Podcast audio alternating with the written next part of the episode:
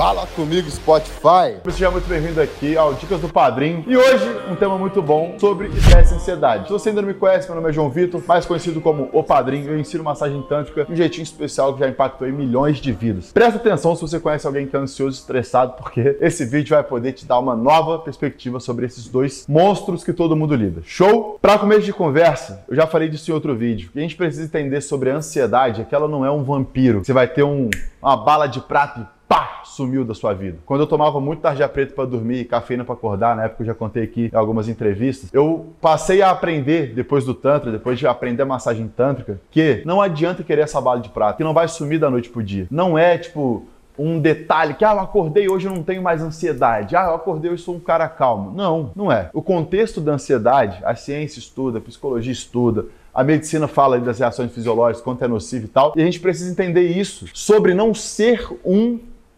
estalo, não é uma bala de prata. E a dica sobre isso, sobre não ser uma bala de prata, é justamente poder criar novos hábitos que te relaxem, que te alegrem, para poder ter âncoras muito fortes no momento que a ansiedade bater. Por exemplo, se você se sente muito feliz caminhando, muito feliz conversando com seu amigo, muito feliz jogando videogame, muito feliz lendo, muito feliz. No momento que a ansiedade bater, te consumir, faltar lá e tal, porque eu já tive crise de pânico, eu sei que é uma parada assim, indescritivelmente horrível, péssima, terrível, dá até uns calafrios de lembrar, de citar e tal. Âncoras fortes em relação a bons momentos é ter algo que você possa lembrar daquilo ali. Por exemplo, se você tá vivendo um momento legal, apaixonado por alguém, se divertindo com alguém, se divertindo sozinho e tal, em qualquer meio, tá? Não precisa ser só na cama fazendo massagem na sua vida íntima. Você pode ter o hábito de criar hábitos, criar gatilhos gatilhos assim, ó. Por exemplo, toda vez que eu estalar o dedo três vezes, eu vou lembrar de quanto foi bom estar aqui nessa viagem, estar aqui com essa pessoa, estar aqui com esse livro, com esse jogo, quanto eu me senti feliz, pleno, eufórico. Aí você consegue acionar esse gatilho instalando o dedo para poder realmente ter uma contrapartida. Aquele filme Hipnose da Netflix, não vou te dar muito spoiler, mas em dado momento, uma pessoa fala para outra pessoa assim: toda vez que acontecer tal coisa, você vai ter essa âncora para te salvar. Quando você estiver nesse estado, você vai fazer tal coisa e você vai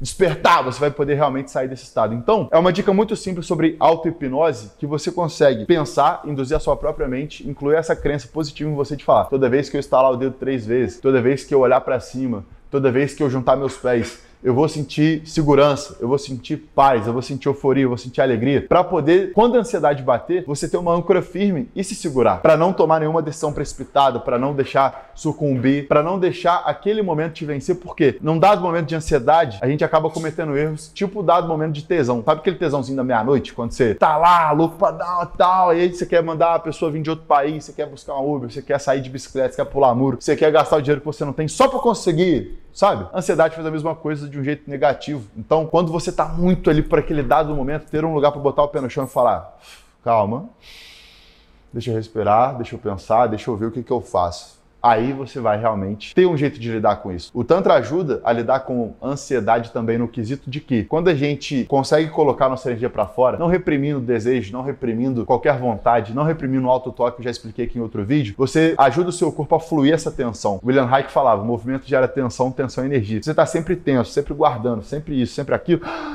a ansiedade ela vai te consumir, vai roubar seu oxigênio. Mas não é o oxigênio desse de tô sem ar aqui agora. É o oxigênio de viver, de se movimentar, de ter realmente energia para fazer as coisas, igual eu falei no livro Despertar, tá ligado? Então, dá uma olhada nesse vídeo também do como fazer o auto-toque, você vai entender que dormindo melhor, se acorda melhor e para de segurar as coisas em você. A ansiedade é um acúmulo, sem aquela preocupação com o que vai rolar. Isso daí mexe muito, muito, muito com grandes momentos da nossa vida. Por quê? Se você der de cara com uma magnífica oportunidade sobre qualquer coisa e tropeçar na sociedade, tomar uma decisão errada, se portar do jeito não tão proveitoso, você pode perder uma parada que não volta, sendo com mulher, com homem, com trabalho, com dinheiro, com amizade, com uma viagem, com experiência e tal. A ansiedade é um veneno que assola já a humanidade e as pessoas já estão começando a reconhecer como a doença do século. E o detalhe é que, fazendo escolhas pontuais, em dados momentos que ela bater, a gente consegue quebrar o hábito de não se tornar ansioso. Se você cria o hábito de fazer tudo de qualquer jeito, tá sempre ansioso na correria e tal, pá, é muito perigoso você perder oportunidades incríveis por causa dessa ansiedade. Quando você cria âncoras pontuais, vai ali se segurando,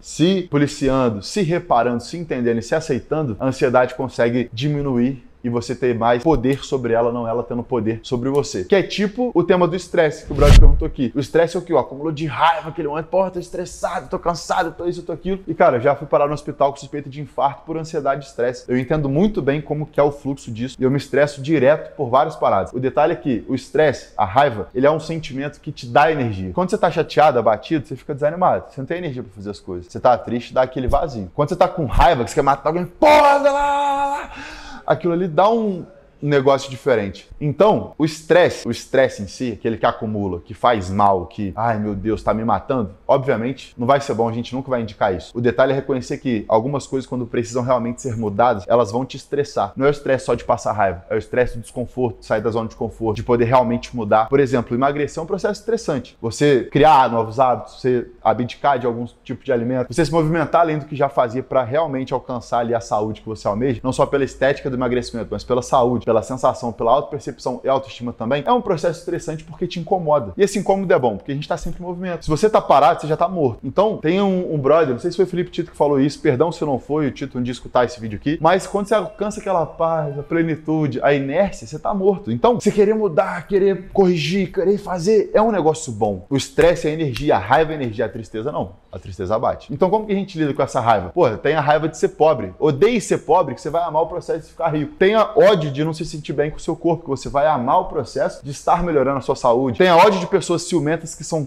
tóxicas e que te roubam energia, paz, arruma problema por causa de um monte de merda, que você vai poder amar, respeitar, valorizar, atrair pessoas incríveis que te façam bem, igual eu falei no livro Despertar também. No Despertar, no Libertar, não lembro agora, falei em algum dos livros aí. E um outro ponto interessante sobre o estresse é o quê? Você saber entender o estresse do outro. A gente nunca sabe o que o outro tá passando. Muito raramente a comunicação passa ali da linha do estresse. O estresse cria uma muralha entre as pessoas, tá todo mundo estressado, ninguém se comunica, então a gente não consegue passar por isso geralmente, né? É o detalhe também de saber comunicar, de saber ouvir, de saber entender. Por quê? Por mais que alguém esteja acabando com a sua vida, a pessoa tem um padrão que ela está seguindo para estar tá fazendo aquilo ali. Então, se você quiser entender, se for válido entender, só entende. A pessoa quer melhorar? Top. Se ela não quer também, tchau. Não tem jeito de fazer a nossa vida ser um marasmo carregando o peso do outro. Você consegue me entender nesse ponto? Então, o outro tá estressado, tá sempre ansioso, tá sempre isso. Show. O que a gente pode fazer para melhorar? Você quer melhorar? Quer melhorar? Ah, então show. Então vamos melhorar, vou te ajudar e a gente vai seguir daqui. Por quê? Problema todo mundo tem. A gente cortar as pessoas assim é meio nocivo, eu já fiz isso. Em alguns pontos me arrependo, em outros pontos eu realmente me livrei, graças a Deus. Só que não precisa cortar todo mundo de cara. Não precisa cortar. No outro vídeo eu falei que quem merece a segunda chance teria aproveitado a primeira e tal. Só que no caso de estresse, a gente não tá fazendo traição, não tá falando de ciúme e tal. A gente tá falando de estresse. Às vezes a pessoa precisa ser ajudada. Se você pode ajudar, ela quer ser ajudada, show. Se você não pode, também não carrega